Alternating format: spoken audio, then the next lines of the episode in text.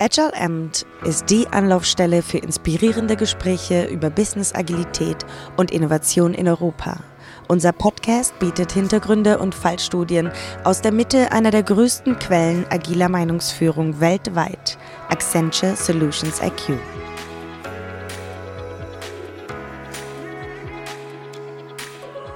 Willkommen zu einer weiteren Ausgabe von Agile Amp Dach. Ich bin Ihr Gastgeber Henrik Gruber und wir senden heute Podcast vom Manage Agile Konferenz in Berlin. Mein Gast heute ist Rainer Kühn. Herzlich willkommen. Rainer ist als Agile Coach, Trainer und Katalysator bei 1 und 1 tätig. In über fünf Jahren hat er viele Teams begleitet und ist ein geschätzter Austauschpartner nicht nur in agilen Methoden. Rainer ist Gründer und Mitorganisator der Limited Whip Society Karlsruhe. Das ist die Kanban User Group. Herzlich willkommen. Ja, danke, dass ich hier sein darf. Bevor wir auf dein Thema zu sprechen kommen, ähm, erzähl uns doch einmal ganz kurz etwas über deine Katalysatorrolle, die mir direkt ins Auge gestochen ist. Ja, also ich, ich habe das auch auf meiner Visitenkarte draufstehen, Katalysator. Und ich sehe das so, ich, in der Betreuung von Teams möchte ich wie ein, wie ein chemischer Katalysator wirken. Ich bringe also Dinge in Bewegung, ohne mich dabei selbst zu verbrauchen und eher, dass ich eben mehr werde, dass ich mehr daraus lerne. Und deswegen gefällt mir dieser Begriff Katalysator so gut. Da können auch viele noch was mit anfangen aus dem Chemieunterricht. Diese gute Überleitung zu dem Thema, dein Thema, was du mitgebracht hast, nennt sich Retrospektiven zu wichtig, um sie Amateuren zu überlassen. Wie kommt jetzt deine Rolle als Katalysator da ins Spiel? Ja, als retrospektiven Moderator ist man ja auch jemand, der was in dem Team, mit dem man die Retro macht, in Bewegung bringt und äh, da eben auch wirklich wie ein Katalysator äh, sich selber nicht einbringt, also nicht sich einmischt, neutral bleibt oder allseitig bleibt. Und äh, das ist eigentlich mit so einer Katalysatorrolle auch gut zu vergleichen. Ich habe mich gefragt, die Retrospektiven werden typischerweise von Scrum Mastern durchgeführt, die ähm, eine große Erfahrung in dem ganzen Bereich haben. Warum sollte ich sie jetzt also Amateuren überlassen? Ja, also ich habe gesehen, in vielen Retrospektiven, an denen ich entweder teilgenommen habe oder wo man mich mal als Zuschauer eingeladen hat, äh, dass die halt unheimlich langweilig sind, dass die manchmal nach 20 Minuten rum sind und äh, keinen Effekt bringen. Und das, das hat mir wehgetan. Und ich finde, so eine Retrospektive, die braucht Zeit, die Menschen brauchen Zeit zum Nachdenken.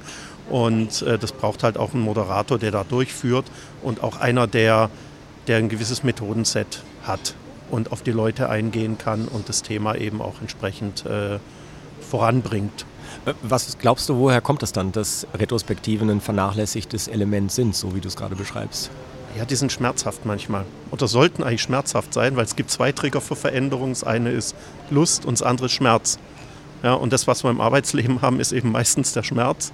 Und deswegen müssen Retrospektiven schmerzhaft sein, wenn sie einen Effekt haben sollen. Und äh, da versuchen halt manche Leute, gerade wenn man vielleicht so ein bisschen harmoniebedürftig ist, auch äh, drumherum zu navigieren. Und ach, ist doch alles schön, wir sind doch alle so lieb zueinander. Und äh, dann nimmt man ganz viel Potenzial eben aus diesem geschützten Raum Retrospektive auch raus, wo man eigentlich solche Dinge mal ansprechen kann. Du sprichst mit einer großen Erfahrung von Retrospektiven. Äh, du hast mir vorher gesagt, du hast jetzt gerade das Jubiläum der 200. Retrospektive, ja. die wir feiern. Wie hat sich das im Laufe der Zeit für dich verändert? Wie hat es angefangen und zu was ist es jetzt geworden?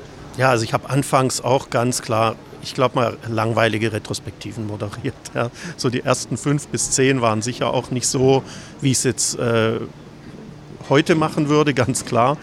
Und äh, da, da habe ich halt auch immer irgendwie das gleiche Format gemacht. Ja? Und irgendwann ist mir das, dieses Format, dieses Retro-Bild zum Beispiel, ja, ist mir irgendwann selber langweilig geworden. Und da habe ich gedacht, Mensch, da muss man doch was anders machen. Und ich habe auch gemerkt, den Teams, ja, das ist immer das Gleiche, langweilig. Und äh, irgendwie habe ich gedacht, na, da muss man mal mehr Dinge ausprobieren.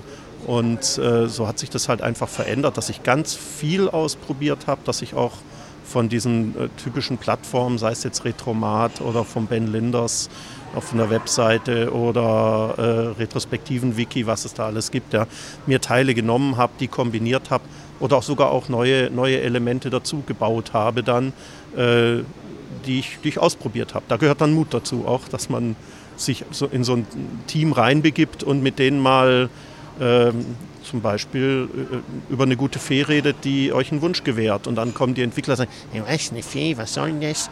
Ja, und dann sagt man, ja, aber lass dich mal drauf ein. Es ist wichtig, ist dieser Perspektivenwechsel. Und dazu muss man halt auch wissen, was man da tut. Und das wissen halt manche Scrum Master, Agile Coaches noch nicht so gut und da muss man sie hinbringen. Ja. Gib uns doch mal ein Beispiel, damit wir verstehen, wo das halt hinführen kann. Also das absolute Highlight der Retrospektive, was du sagen würdest aus deinem Erfahrungsschatz von 200 Retrospektiven, wozu das führen kann, wenn es richtig, richtig gut läuft. Und wie du es auch gemacht hast. Ja, also ich habe ein, ein Team gehabt, die habe ich über anderthalb Jahre, aber einmal im Monat eine Retrospektive gemacht. Und die haben wirklich dann auch zum einen mal anfangs gelernt, was ein Potenzial steckt denn in uns.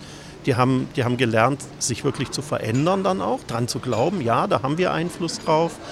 Und äh, bis es dann eben zum Schluss sogar so weit kam, dass äh, eine Dame aus diesem Team dann gesagt hat, ey, ich will das jetzt für unser Team machen. Ich habe da so viel Spaß an den Retros dran.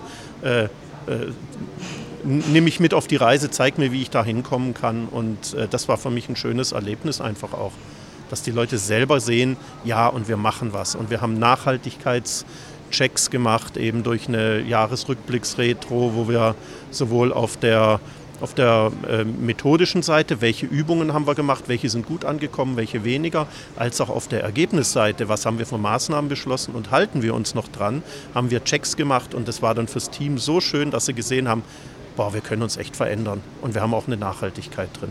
Ja, sehr gut. Und was würdest du sagen, was ist so ein, so ein Lowlight, äh, wirklich so ein Aspekt, der was, was komplett schief gegangen ist? Ja, das, das war für mich der Horror. Ich habe äh, bin an meinem Platz gesessen und auf einmal ploppt von Outlook die Erinnerung hoch, in einer Viertelstunde hast du eine Retro. Und ich, oh Mist, ich habe nichts vorbereitet, ich habe mir nicht die, die Dokumentation, Ergebnisdokumentation von der letzten Retrospektive angeguckt, worauf ich ja dann immer aufbaue. Ich habe nichts auf dem Flipchart vorbereitet gehabt. Und ich musste dann noch äh, sogar das Gebäude wechseln, also einfach nur, ja, also es war, war halt ein bisschen komplizierter da hinzukommen. Also habe ich im Endeffekt gehabt, ich habe jetzt höchstens fünf Minuten äh, Zeit für, äh, zum Vorbereiten dieser Retro. Das reicht mir ja nie. Aber ich dachte, komm, jetzt hast du schon so viele Retros gemacht, bist doch ein alter Hase. Das machst du doch. Es war die schlimmste Retro, ja, weil die haben es gemerkt, dass ich nicht vorbereitet war. Ich habe mich nicht wohl gefühlt. Und mein Learning war, war dort eigentlich, ich hätte diese Retro absagen müssen. Und weil es, die, Leute, die Leute nehmen sich die Zeit dafür, die, die äh, die verdienen es auch eine gute Retro zu bekommen. Und wenn ich das nicht liefern kann, aus egal welchen Gründen, weil ich nicht vorbereitet bin, weil ich mich nicht wohlfühle, dann sage ich sowas besser ab und dann macht man es nächste Woche nochmal neu. Was bedeutet Vorbereitung für dich? Ist es ähm, die Auswahl der Methoden, um ein gutes Konzept zu haben, oder ist es vor allen Dingen der Aspekt, auf das Team vorbereitet zu sein und zu wissen, was sie gerade bewegt? Beides. Also wenn ich jetzt mit einem Team länger keine Retro gemacht habe oder noch nie eine Retro gemacht habe, dann gehe ich zum Beispiel auch vorher mal irgendwie ins Teammeeting oder ich gehe einfach mal zu denen in, in den Teamraum rein, schaue mich um, wie sieht es da aus, wie gehen die Leute miteinander um äh, oder man trifft sich mal auf einen Kaffee, äh, dass die mich auch kennenlernen. Ähm, oder aber wenn ich, wenn ich letzte Retro jetzt einen Monat zurücklege, dann schaue ich mir eben das Protokoll von der Retro an, überlege, was, mit was könnte ich die jetzt dort weiterbringen, welche Methoden eben ja, den Aufbau von der Retro machen und dann halt auch das ja, im Prinzip vorbereiten auf dem Flipchart. Ich arbeite da ganz viel mit dem Flipchart. Ähm, das, das Aufmalen, das Visualisieren dann von diesen Übungen und Material bereitstellen. Ja.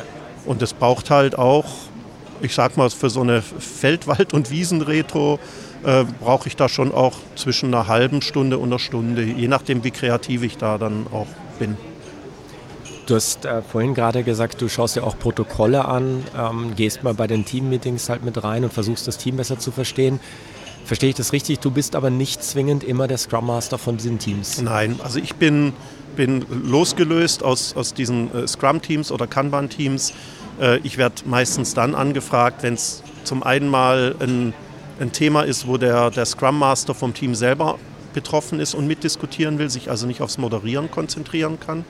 Oder halt bei so richtig knackigen Retros, wo es dann auch mal vielleicht mit Emotionen oder Anschuldigungen äh, nach oben kocht, äh, wo man halt auch, auch jemanden externen quasi braucht, der dann wieder die Wogen glätten kann. Okay, Retrospektiven sind typischerweise ja ein sehr, sehr geschlossener Raum. Wie funktioniert es dann, dass du da reinkommst, beziehungsweise dass du dir auch die Protokolle und Infos vom letzten Mal anschauen kannst? Also zum einen, wenn ich die, wenn ich die, äh, Retro, die Retro davor selber gemacht habe, dann habe ich das Protokoll. Ja. Und ansonsten äh, zeigen mir die Teams dann meistens schon so, was in den letzten ein, zwei Retros davor vielleicht gelaufen ist. Oder es gibt halt so ein Briefing, dass sie sagen, ja, wir, wir haben im Moment eigentlich dies und jenes Problem und äh, da würden wir gerne eben mal so eine, eine, eine Fokus-Retrospektive drauf machen. Und äh, dann überlassen sie es mir mehr oder weniger, was, äh, welches Format ich da dann wähle. Aber es ist halt so, ja, es braucht dieses Vertrauen. Ja? Und das hast du auch nicht irgendwie, indem dich der Chef von dem Team anschleppt und sagt, schaut mal, das ist jetzt der Rainer, der macht jetzt mit euch die nächste Retro. Sondern ich glaube, das, äh, das ist eine ganz persönliche Sache. Die Leute mögen dich oder mögen dich nicht. Vertrauen dir oder vertrauen dir nicht.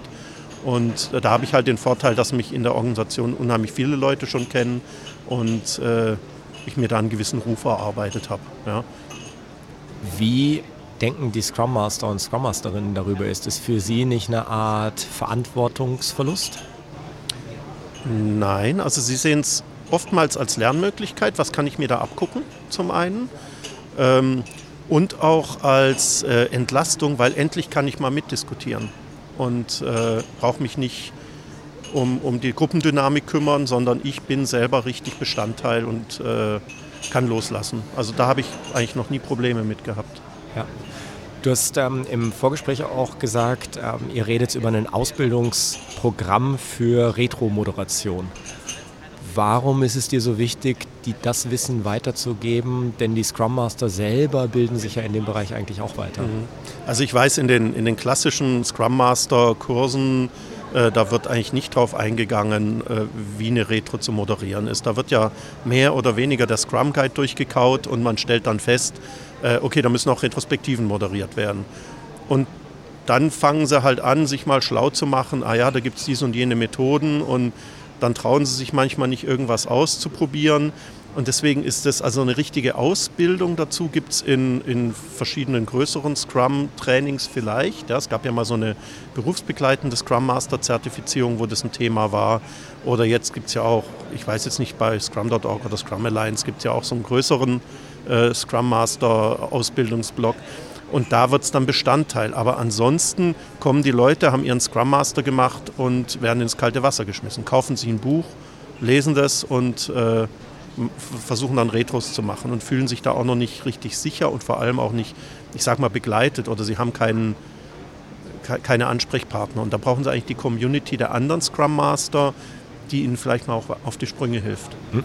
Das ist jetzt natürlich deine Chance, um das Ausbildungsprogramm mal kurz zu umreißen. Was ja. sind so die Top 5 Punkte, vielleicht mehr, vielleicht ja. weniger, ähm, was du zukünftigen retrospektiven Moderatoren mitgeben würdest? Ja, also ganz wichtig der Austausch mit anderen. Das äh, ist bei uns inzwischen eine, eine Community äh, geworden. Da gibt es auch dann eben einen äh, ein entsprechendes äh, Newsboard quasi, wo man Angebote und Anfragen reinstellen kann. Ich brauche jetzt jemanden, der eine Retro moderiert.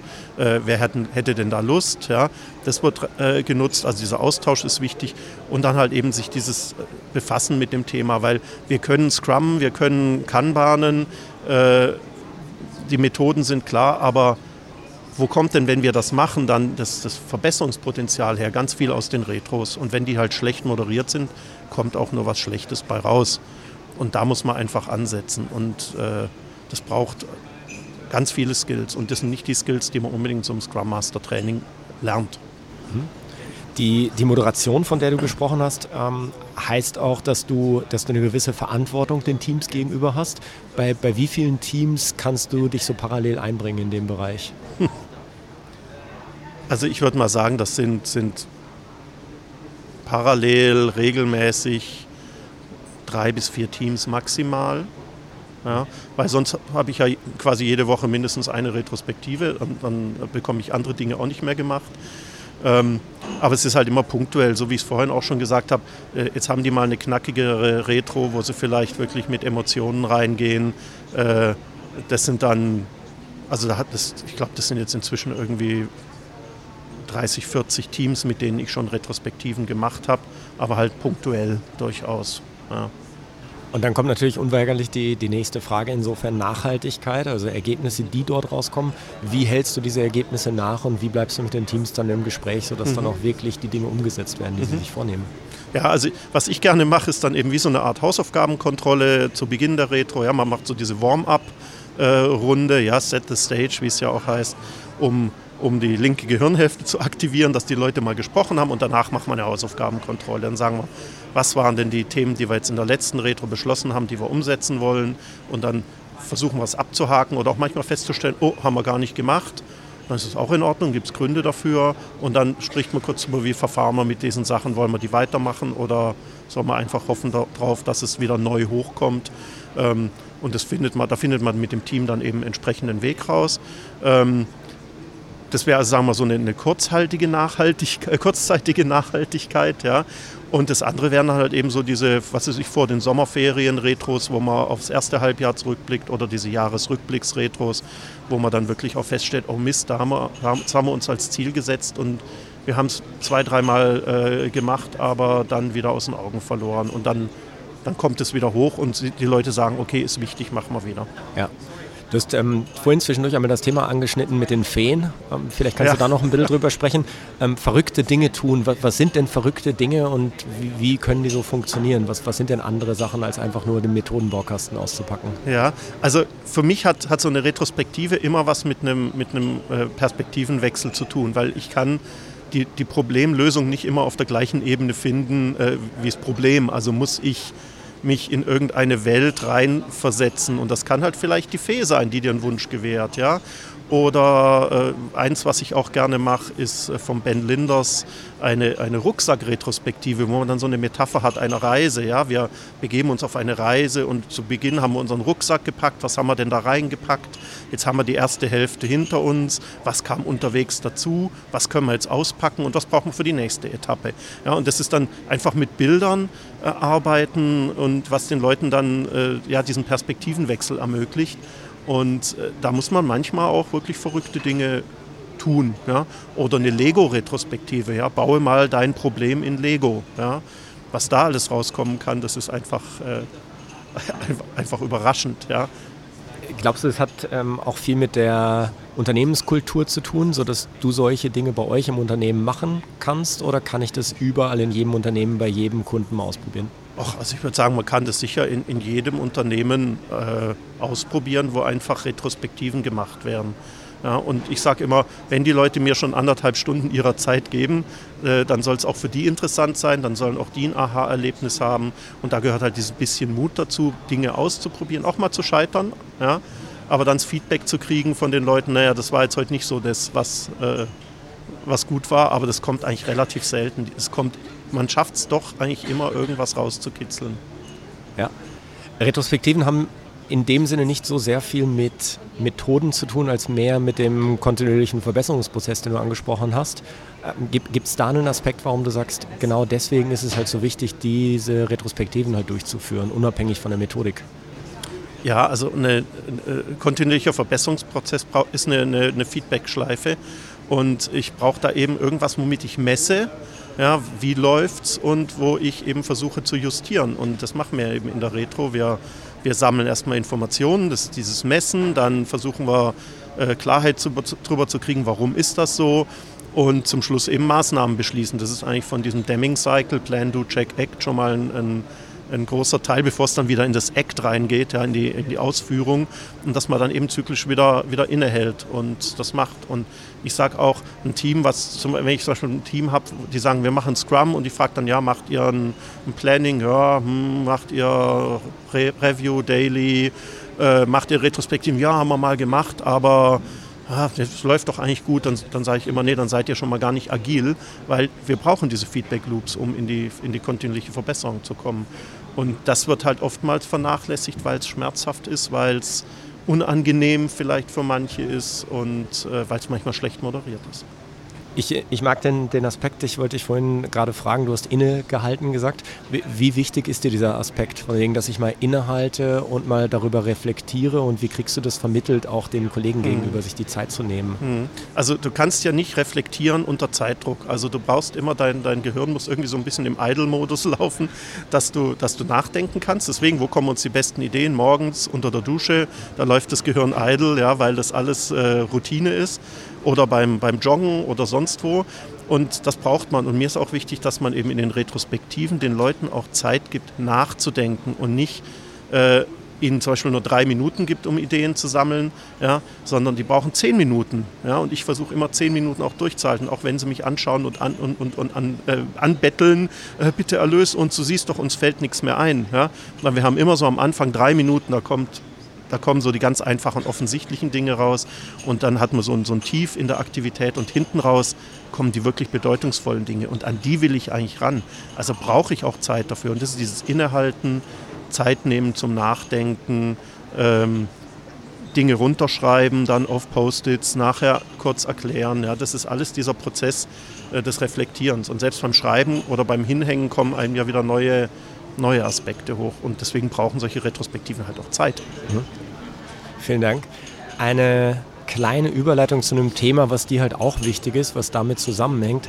Ähm, in der Ankündigung, wir haben gesagt, du bist Gründer und Mitorganisator der Limited Whip Society Karlsruhe. In welchem Zusammenhang steht das mit, äh, für dich mit Retrospektiven? Mhm. Also egal welche agile Methode, wir brauchen Retrospektiven. Und in äh, Kanban als evolutionäre Change Management Methode ist das ja eigentlich ein, ein, ein grundlegendes Element, dass ich sage, ich komme dann zu diesem evolutionären Change dahin, äh, wenn ich reflektiere und wenn ich Retrospektiven eben mache oder auch in, in Scrum die Sprint Reviews, die sind halt auf der Arbeitsergebnisseite mehr und die Retrospektiven mehr auf der Zusammenarbeits- und Prozessseite. Ja. Aber das brauchen wir sonst, also ich könnte es mir ohne gar nicht vorstellen. Herzlichen Dank, Rainer. Danke, dass du dir die Zeit genommen hast, ja, um schön. darüber zu erzählen. Nochmals vielen Dank, dass du dir diese Ausgabe von Agile Amt angehört hast. Wenn du etwas Neues gelernt hast, würden wir uns freuen, wenn du einem Freund, Mitarbeiter oder Kunden von diesem Podcast erzählst.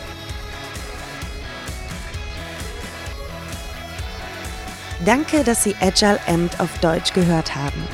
Weitere inspirierende Gespräche und Talks finden Sie auf unserer Website de.solutionsiq.com. Bis zum nächsten Mal.